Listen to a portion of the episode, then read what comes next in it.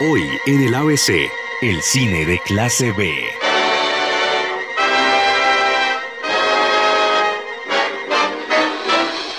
El término B-movie o película clase B se acuñó en Hollywood casi a la par con la industria del cine. Se utilizó para referirse a aquellas películas comerciales de bajo presupuesto, filmadas con elenco de segunda categoría y por lo general rodadas en poco tiempo.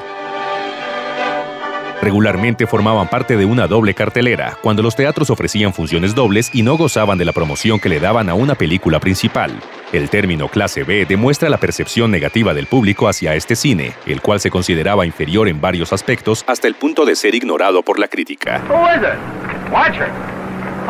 Desde su inicio hasta la fecha, las películas de clase B han constituido para muchos miembros de la industria del cine un trampolín para establecerse como estrellas. Muchos directores y actores han dado sus primeros pasos en este tipo de cine para luego establecerse de manera definitiva.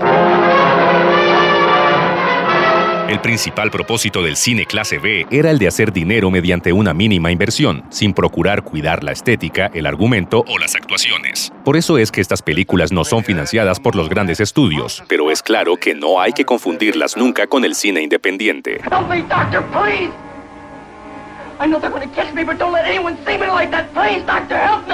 Las películas clase B van de la mano con el cine de explotación o exploitation film, que son aquellas películas que, como su nombre lo indica, explotan un determinado tema con el objetivo de recibir lucro en la taquilla. Es así como se da el Black Exploitation Film, dirigido a un público afrodescendiente, o el Sexploitation Film, mostrando un alto contenido sexual, así como una larga lista de temas usados como objeto de explotación para llegar a determinadas audiencias.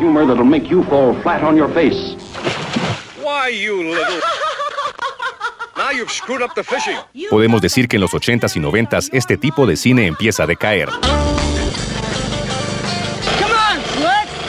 Y gracias al formato DVD o las plataformas digitales para ver películas, en la actualidad el cine clase B no llega a estrenarse en salas, sino que llega de una vez directo al video.